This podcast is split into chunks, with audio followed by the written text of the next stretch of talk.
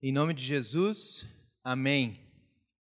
Hoje, então, nós vamos conversar um pouquinho sobre o que nós confessamos sobre a justificação. E já vou dizer de antemão que a justificação é o pilar para poder entender qualquer teologia bíblica verdadeira, não só naquela época, mas também hoje. E eu vou dar um pouquinho da, do contexto de como isso aconteceu. Ok? A gente já falou um pouquinho da reforma protestante, do que estava acontecendo naquela época, mas aquela época as pessoas viam Deus como um juiz. E realmente as pessoas tinham medo de Deus. E por ter medo de Deus, elas deixavam de fazer coisas. Né? A gente quando tem muito medo do pai e da mãe, às vezes a gente não faz arte por por medo. Não é que a gente não quer fazer arte. A gente quer, mas a gente não faz por medo. Então a galera daquela época tinha um medo enorme de Deus. E o que que eles tinham medo de Deus? Que Deus fosse castigar eles. Então as pessoas faziam coisas para agradar a Deus. Ah, uma das coisas que era super normal naquela época, as pessoas se autoflagelavam, que quer dizer, se castigavam. Né, o Lutero até, ah, ele conta que na época dele ele se dava chibatada, chicotada nas costas. Então, o que quer dizer? As pessoas, para tentar agradar a Deus, para tentar se aproximar de Deus, faziam sacrifícios extremos e assustadores. E Lutero estava no meio dessa realidade do século XVI, onde as pessoas tinham esse medo assustador de Deus e não sabiam como se aproximar de Deus. E daí Lutero foi para o convento de monges e começou a estudar a palavra de Deus. E naquela época as pessoas estudavam a palavra de Deus do início até o final. O que quer dizer? Eles começavam a estudar no começo, lá em Gênesis. Começávamos em Gênesis, Êxodo, Levítico, Número, Deuteronômio. A galera que vai se confirmar daqui uns dias deve saber isso de cor, toda a ordem dos livros. Eles começavam a estudar desde o início. E a Bíblia do Antigo Testamento em hebraico e a Bíblia do Novo Testamento em grego. E Lutero estudou todo o Antigo Testamento e ele não conseguia encontrar um Deus amoroso. Ele via um Deus que era justo, um Deus que era reto, um Deus que julgava, um Deus que, por causa do seu povo, fazia qualquer coisa. E aí ele entra no Novo Testamento e começa a estudar a história de Jesus. E ao perceber a história de Jesus, Lutero começa a dizer: hum, esse, esse, esse Deus aí eu gosto. Esse Deus é legalzinho. Esse é um Deus mais amoroso. Mas ainda assim ele não conseguia compreender como se aproximar desse Deus amoroso. Ele sabia de tudo que Jesus tinha feito na cruz e olhava para aquele Jesus e dizia assim: como é que eu consigo me agarrar ao que tu fez por mim?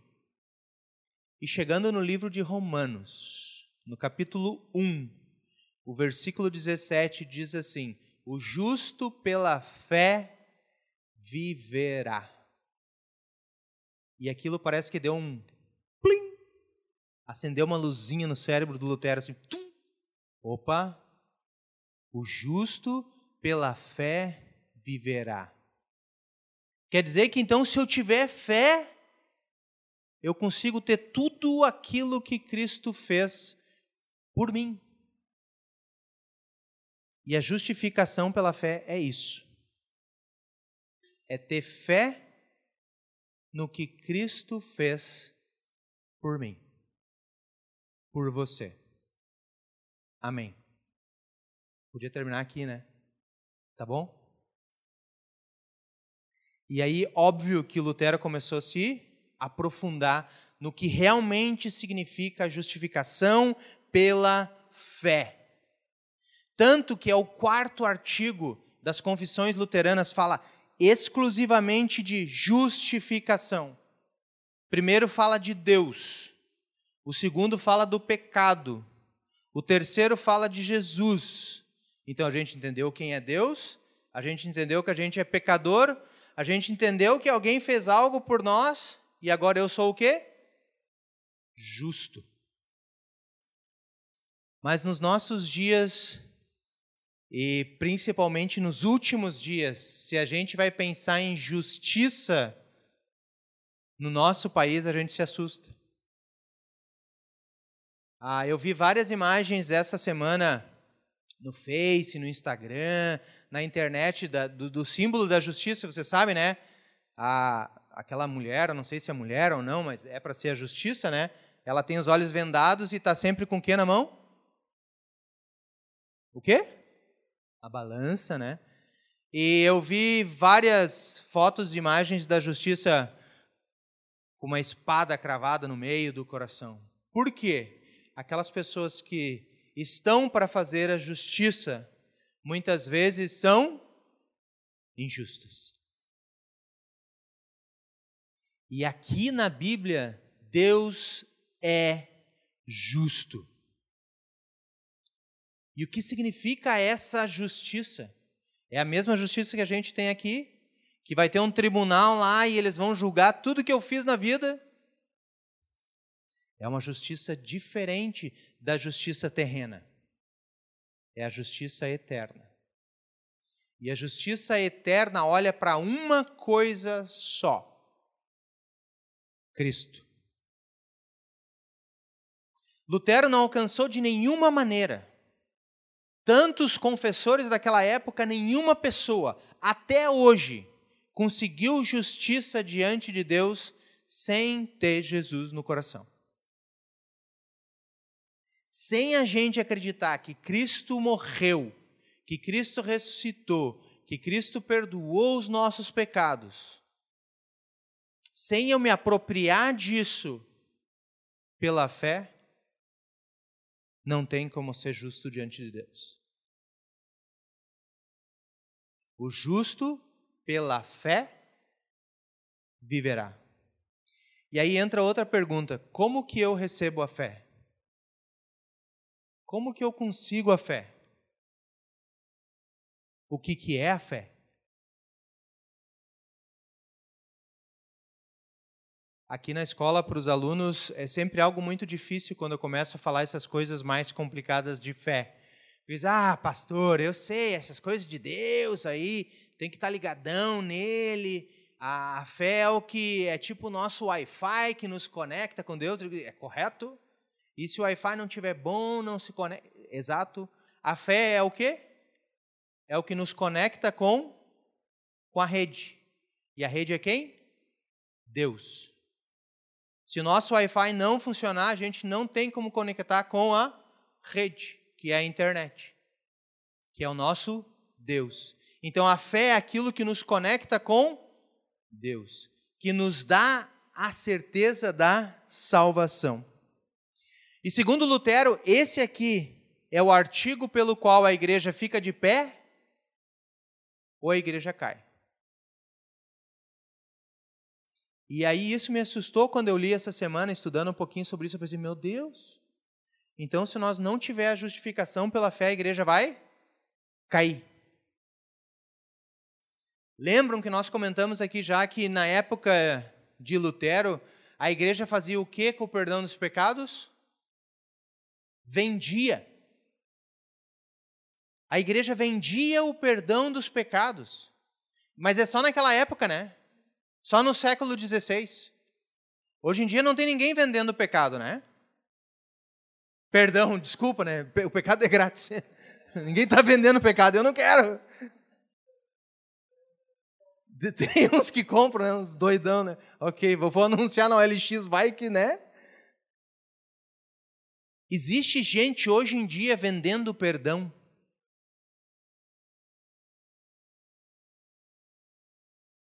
Será que existe hoje em dia pessoas vendendo o perdão? Existe. E quer ver? Vou citar um exemplo bem fácil. Teus pecados estão perdoados. Mas tu tem que orar dez Pai Nosso 50 a oração do não sei quê. Tem que caminhar daqui até o. Daí vai estar tá certo. Não está dizendo que vendeu o perdão. Mas ele está dizendo assim: o teu perdão vai ser alcançado quando você fizer alguma coisa. E a gente gosta disso. A gente gosta de fazer algo para ter certeza que que eu consegui o perdão.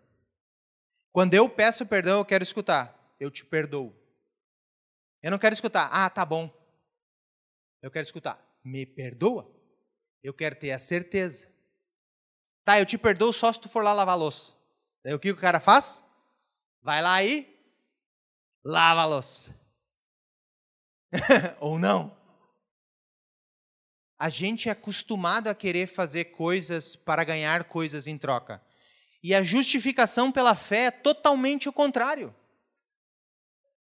Deus já me deu a fé, que não custa nada, por isso é chamado graça de Deus, e por essa fé eu sou perdoado. Pura e simples assim. Eu preciso fazer algo? Não. Eu preciso o quê? Ter fé. E aí minha mãe sempre diz algo assim. Minha mãe é, ela não nasceu luterana, quando ela casou com meu pai, né? Ela fez a profissão de fé e se tornou luterana. Isso, ah, eles casaram já há mais de 40 anos, então muito tempo atrás, para ser específico, 45 anos. Há 45 anos atrás. E a mãe diz assim: "Sabe qual é o problema dos luteranos. Minha mãe sempre disse que tem um problema nas coisas. Ela nunca consegue ver as coisas boas, sempre tem um problema. E eu, ah, mãe, tá, qual é o problema dos luteranos? É a justificação pela fé. E eu, mãe, isso não é um problema. Isso é a coisa mais linda do mundo que tem. Sim, por isso que eles não fazem nada. Como assim não fazem nada? Por isso que as pessoas não querem ajudar na igreja. E eu, mãe, mas as pessoas ajudam na igreja porque elas receberam de Deus, elas têm amor. Não, porque não precisa fazer nada. Deus dá tudo de graça para a gente. E realmente, se a gente vai parar para pensar, é assim. Deus exige alguma coisa de mim? Não. Deus quer que eu levanto de manhã cedo e venha aqui na escola e fale do amor de Jesus para as crianças? Não.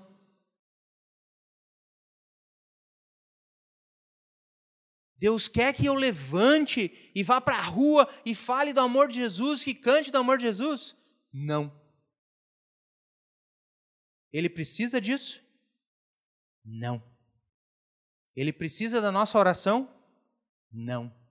Ele precisa do nosso amor a Ele? Não. E aí as pessoas estão me olhando agora, pastor? que louco! Realmente, Ele não precisa. Agora, eu preciso. Eu preciso do amor dele.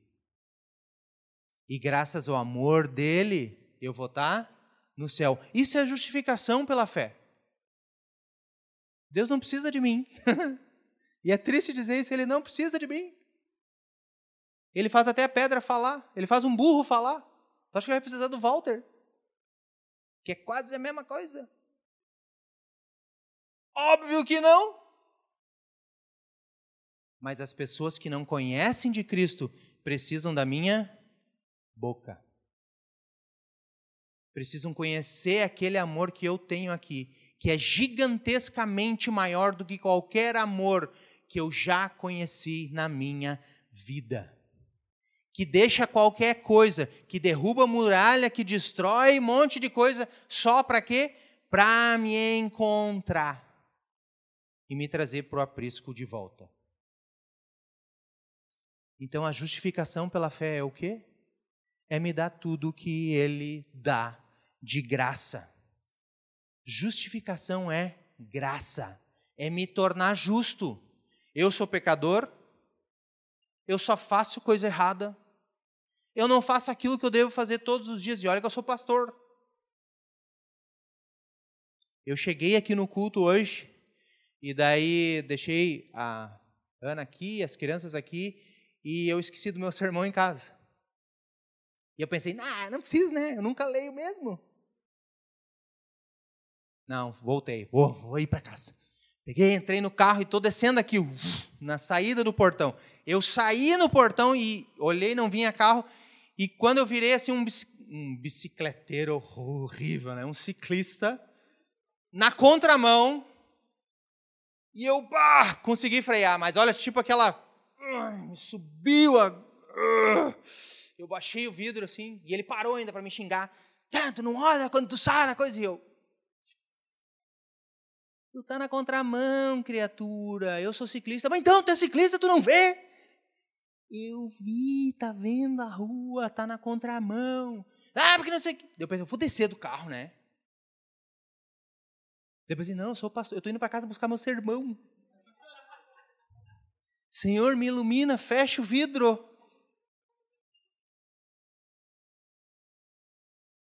Eu que sou pastor, não consigo me controlar, não consigo fazer o que é certo. Isso que eu estava certo, mas eu tive vontade de dar um soco.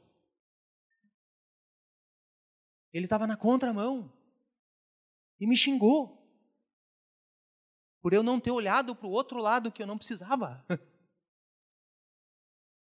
Mas a vida é assim. Nós não fazemos aquilo que devemos fazer. E daí o que eu fiz? Desculpa. Eu vou olhar melhor da outra vez. Ele virou as costas e continuou na contramão. Muitas pessoas andam na contramão da vida. Sempre. E às vezes vão se cruzar com a gente. E o que, que a gente faz? Xinga. Em vez de pegar a criatura e botar do lado certo da vida. Isso é justificação pela fé. É Deus tirar nós da contramão, é nós tirar nós do lado errado e colocar nós do lado certo. E o lado certo é o lado de Cristo. A justificação me dá Cristo Jesus no meu coração. E apesar de eu ter sido brabo, apesar de eu ter me incomodado, eu ainda continuo sendo um justificado continuo sendo um perdoado. E se por alguma descarga da consciência eu brigo com vocês hoje aqui, saio brabo daqui, bato meu carro na esquina, raivado, e morro, eu vou para o céu. Mesmo tendo feito tudo errado, porque o que me leva para o céu não é o que eu faço, o que me leva para o céu é o que Cristo fez por mim. Isso é a justificação pela fé. Eu continuo sendo pecador, continuo fazendo o que é errado e Cristo me justifica. Somos declarados justos.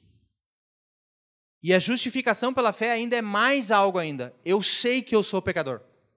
Eu reconheço o meu pecado. Eu reconheço que eu não faço aquilo que eu não eu não consigo. E eu reconheço isso. Isso é ser considerado justo. Eu reconheço diante de Deus. Por isso que em todo culto a gente confessa os nossos pecados a Deus. E a gente tem a certeza que Ele nos perdoa. Porque Ele quer que a gente ande agora uma vida de justo. E uma vida de justo tem algo que se conecta com isso, que é a vida santificada. E por ser justo, eu sou santo.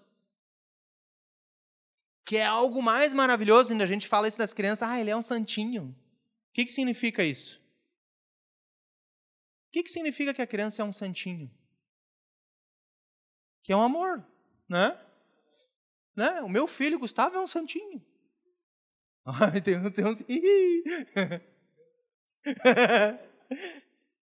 Quando a gente diz para uma pessoa que é um santinho, é uma pessoa que só faz o bem para os outros.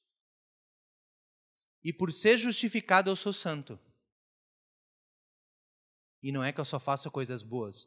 Eu sou santo porque Cristo me santificou. Cristo me tornou santo. Diante dos olhos agora do Pai, eu sou um santo perdoado. Deus vai me olhar. Se ele não estiver usando os óculos de Jesus, tipo, Jesus não estiver na frente, Deus vai me olhar e diz: Esse volta eu não quero, não. Cai fora. Tchau para ti. Mas quando ele me olha através de Cristo, o que, que ele vai ver em mim? Um Jesusinho. Esse é meu. Esse santo é meu. E ele me busca, me traz e me traz de volta para o seu lado. E o quarto artigo diz assim: Ensina-se também que não podemos alcançar a remissão dos pecados e a justiça diante de Deus por mérito. Vocês já escutaram o texto de Efésios 2, 8? Busquem aí na Bíblia de vocês. É um texto bem legal.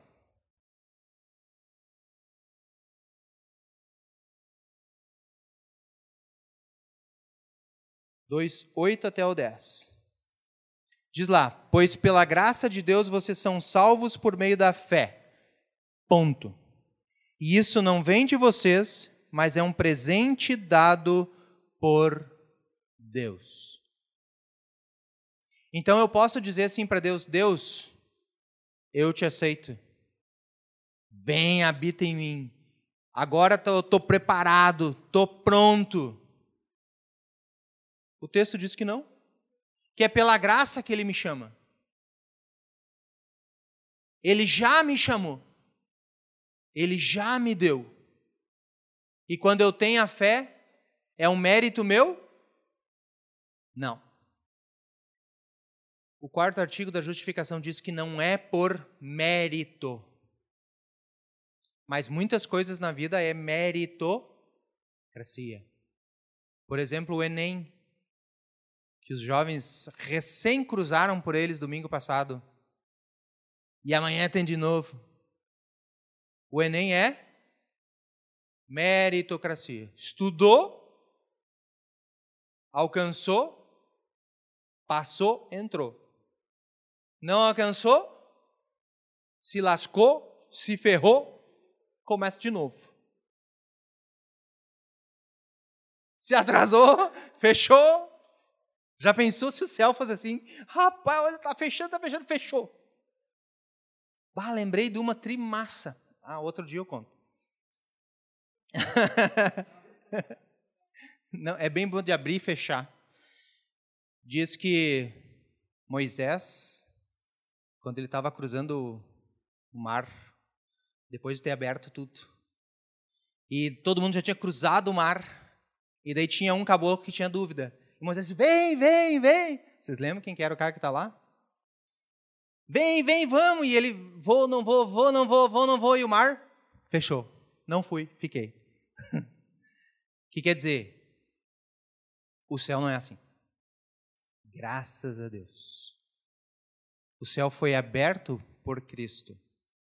E eu entro lá por fé, não por mérito meu. É pela fé não por obras. E aí ele diz assim: obra e santificação nossas, porém, que recebemos remissão dos pecados e nos tornamos justos. Então nós recebemos a remissão dos pecados que nos tornam justos. Justos de quem? Diante de Deus. Quando cremos que Cristo padeceu por nós e que por causa os pecados nos são perdoados e nos são dadas justiça e vida eterna, pois Deus quer considerar e atribuir essa fé como justiça diante de si, conforme diz São Pablo no texto que nós lemos hoje. E o texto de Romanos diz coisas interessantes. E eu quero compartilhar elas com vocês. A primeira coisa que ele diz lá é que nós não podemos por nossas próprias forças, chegar até Deus. Por quê? Porque Deus é justo. E é o santo justo. Eu não tenho como me aproximar de Deus, porque eu sou um pecador. A primeira coisa que o nosso texto de Romanos nos diz é que nós recebemos de Deus. Diz assim: agora Deus mostrou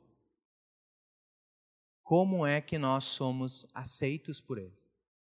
É por meio da fé. Não tem nada a ver com a lei. A lei é o quê? Cumprir. Eu cumpro, tá certinho. O sinal vermelho é para parar, o amarelo é para observar e o verde é para ir. É lei, é regra. Os mandamentos são lei, regra. E o texto até fala a lei de Moisés. São só dez mandamentos que Deus deu para a gente. E está lá na Bíblia: se eu cumprir os dez mandamentos, a minha vida inteira, eu posso ir para o céu sem Jesus. Posso? Está lá. É bíblico. Deus disse: cumpra e tu vai para o céu. São só dez regrinhas. Só dez. E eu consigo cumprir? Nenhuma delas. Qual é o primeiro deles? Eu sou o Senhor teu Deus, não terás outro Deus diante de mim. Eu nunca tive outro Deus? Ah, pastor, eu, desde pequenininho eu fui batizado lá, eu me criei sempre com Deus, eu nunca troquei Deus por nada no mundo. Nunca eu levei um amuleto na carteira, ou nunca eu tive uma nota de um dólar que é para chamar os outros. Você já viram aquelas pessoas que têm um dinheirinho guardado é para chamar os outros? Não, não pode faltar o dinheiro na carteira, porque senão não chama os outros. Ora, se dinheiro chamasse dinheiro, meu Deus do céu, tá louco? Eu ia ter sempre criação, ia plantar. Não chama. O que chama o dinheiro é o trabalho. Então, o primeiro mandamento eu já não cumpro. Segundo mandamento, uh, santificar. Ah, como é que é? Perdão. Segundo mandamento. Ah, não falar em vão o nome de Deus. Até eu esqueci. São só dez e eu já esqueci. Não usar o nome de Deus em vão. Não tomarás o nome de Deus em vão. Não usar o nome de Deus em vão. Isso eu também nunca fiz. Nunca eu bati o pé na esquina da coisa e disse, ai meu Deus. Por Deus, criança, para com isso. A gente não usa o nome de Deus em vão, né? Deus do céu. Terceiro mandamento, santificar o dia do descanso, que quer dizer, no dia do descanso eu passo o tempo inteiro fazendo o quê? Dormindo, olhando futebol. Estou na palavra de Deus, né? Não. Quarto mandamento, honrar pai e mãe. Eu nunca desonrei meu pai e minha mãe. Mentira. Eu acabei de dizer antes, eu contei uma história que eu mentia para minha mãe que quer dizer são só dez e eu não consigo cumprir. Então, eu preciso de quem? De Cristo. Deus aceita as pessoas por meio da fé em Jesus. Não existe diferença entre as pessoas. Eu não estou mais perto de Deus do que vocês por ser pastor. Apesar das pessoas acharem isso, eu não estou. Eu estou do mesmo lugarzinho que vocês. Se eu não tiver Jesus, eu não vou para o céu. Agora, aquelas pessoas que eu amo, se não tem Jesus, elas não vão estar tá no céu. E isso é ruim. Uma vez eu escutei um palestrante que disse assim: pensa nas dez pessoas que tu mais ama na vida.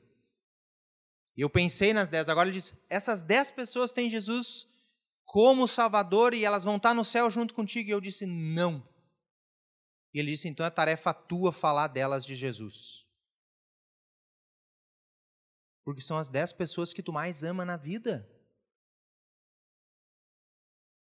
E o céu é o lugar mais abençoado, maravilhoso, lindo que Deus preparou. E tu quer as pessoas que tu ama do teu lado lá.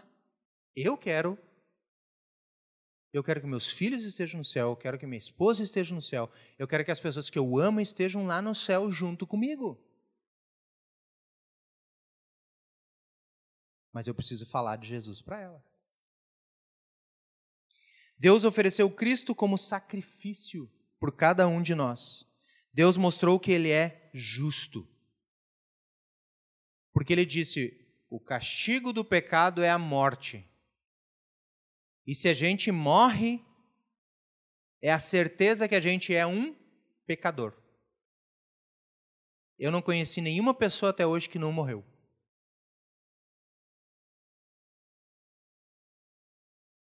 Ah, eu não sou pecador, não precisa.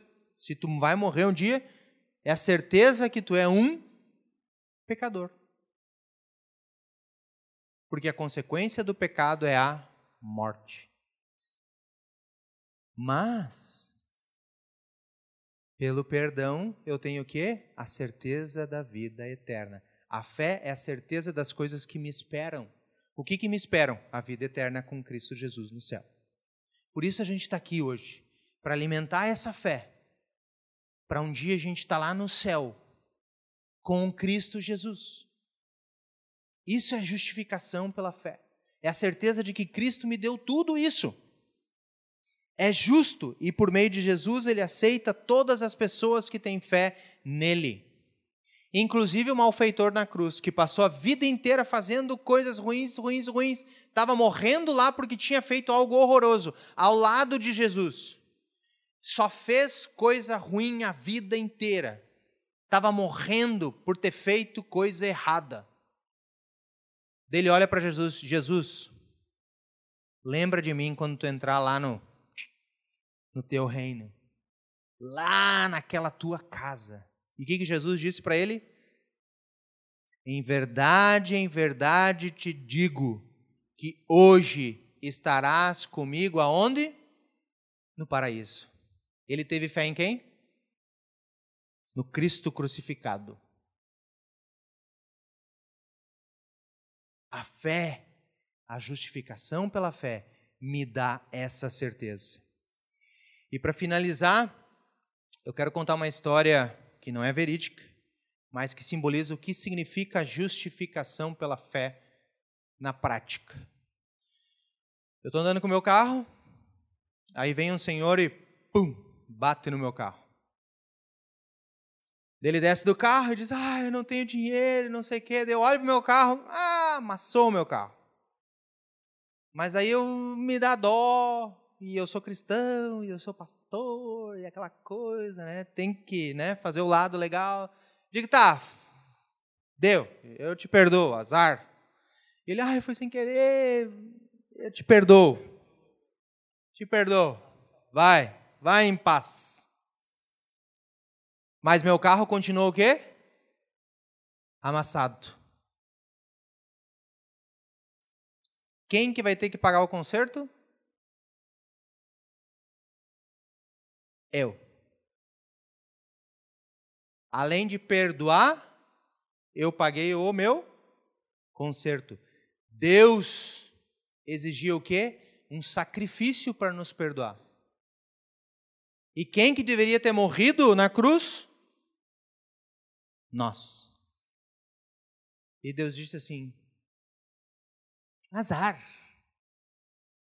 Deixe, eu te perdoo mas eu preciso que alguém pague. Alguém tem que pagar o conserto. Quem pagou o conserto no nosso lugar? Cristo Jesus. Isso é justificação pela fé. A gente é perdoado, mas teve um preço a morte de Cristo em nosso lugar. E pela fé, a gente tem tudo isso. Isso é justificação pela fé. Por isso que Lutero disse: é por esse artigo que a igreja se põe de pé ou a igreja cai. Quando a igreja começa a falar que é por mérito, que tu pode, que tu consegue, que tu chega, a igreja está levando a gente para longe de Cristo. Agora, quando a igreja fala de Cristo, do seu amor, do que ele fez por nós, aí a igreja se mantém de pé. Que Deus possa nos abençoar, nos manter firme nessa fé e que a gente pode sair daqui dizendo: Eu sou justo. Não porque eu mereço, mas porque Cristo fez por mim. Amém.